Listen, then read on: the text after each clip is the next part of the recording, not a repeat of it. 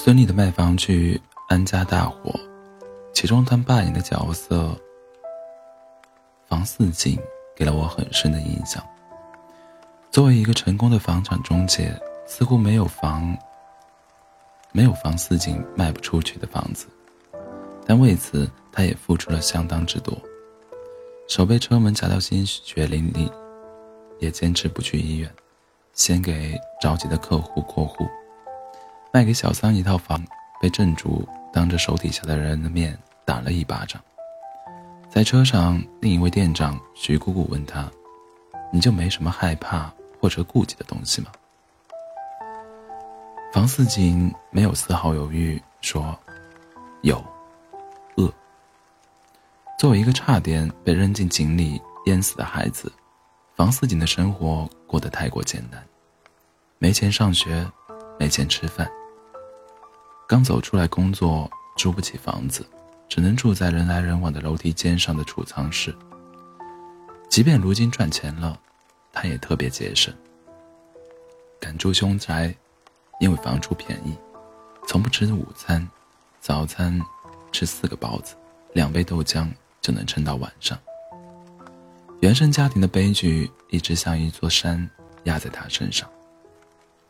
父亲车祸撞死人，和爷爷一起躺在医院里，他饿了整整两天没吃饭，因为卡里余额就还剩五十七块钱。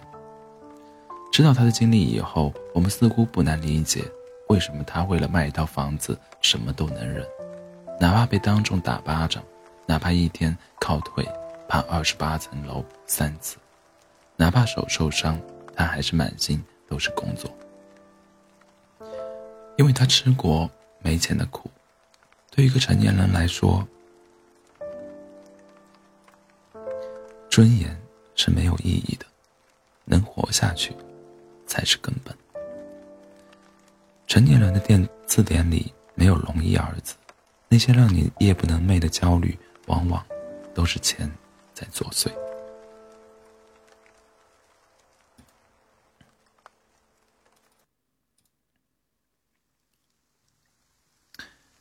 每个人小时候都会说，钱不重要，快乐就好。可越长大，就越觉得打脸，因为没钱，很多快乐就很难保证。特别是人到中年之后，就越会，就会越来越发现，赚钱的速度永远赶不上花钱的速度。天天坐着拥挤的地铁上下班，工资低的不足以支撑日常生活，不敢生病，不敢花钱。面对老人和孩子，充满了忧虑。小时候一堆的梦想，长大后都变成了一个：多赚点钱。真的不是虚荣心作祟，而是成年人的退路都是钱给的。毕竟生活中面临的百分之九十五的问题，真的都能用钱解决。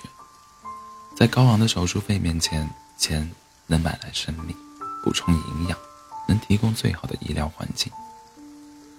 在租房买房的时候，钱能买来时间；住在郊区还是市中心，差的不是一点半点。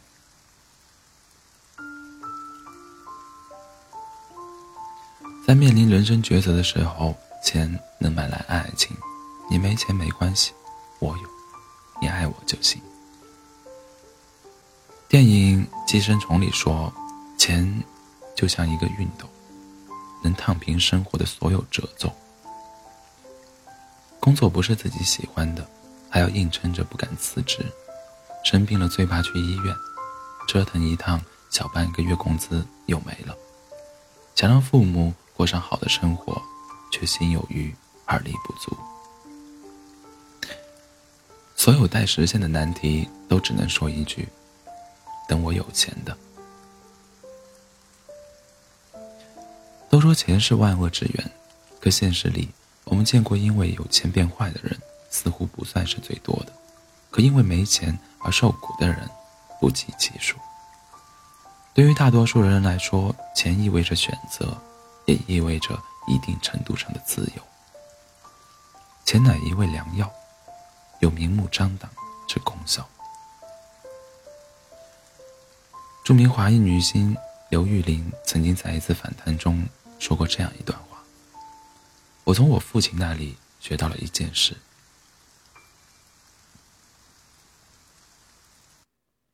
万事犹如生意。所以我工作后很努力的存钱，我把这笔钱称为 “fuck you” 基金。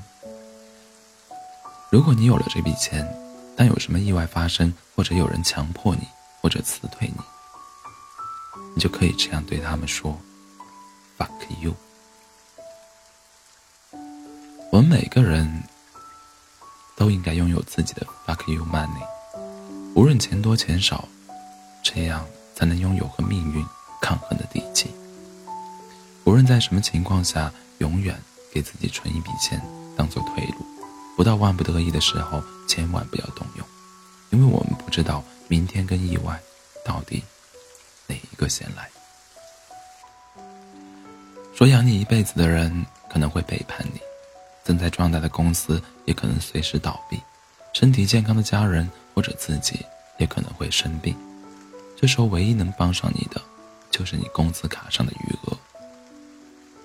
有人说，钱是人的胆，其实放到这个现实社会，甚至可以说，钱是很多人的命。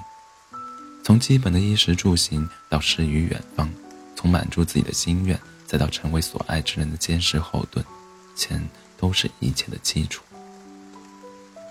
王尔德说过，在我年轻的时候。曾经以为金钱是世界上最重要的东西，现在我老了，才发现，确实如此。别在该努力的年龄里说躺着真好，也别在该赚钱的年纪里说钱不重要。当你意识到钱重要的时候，再努力就晚了。努力去赚钱，去做更好的自己，让人生有更多的可能。祝你永远做一个兜里有钱、内心又富足的人。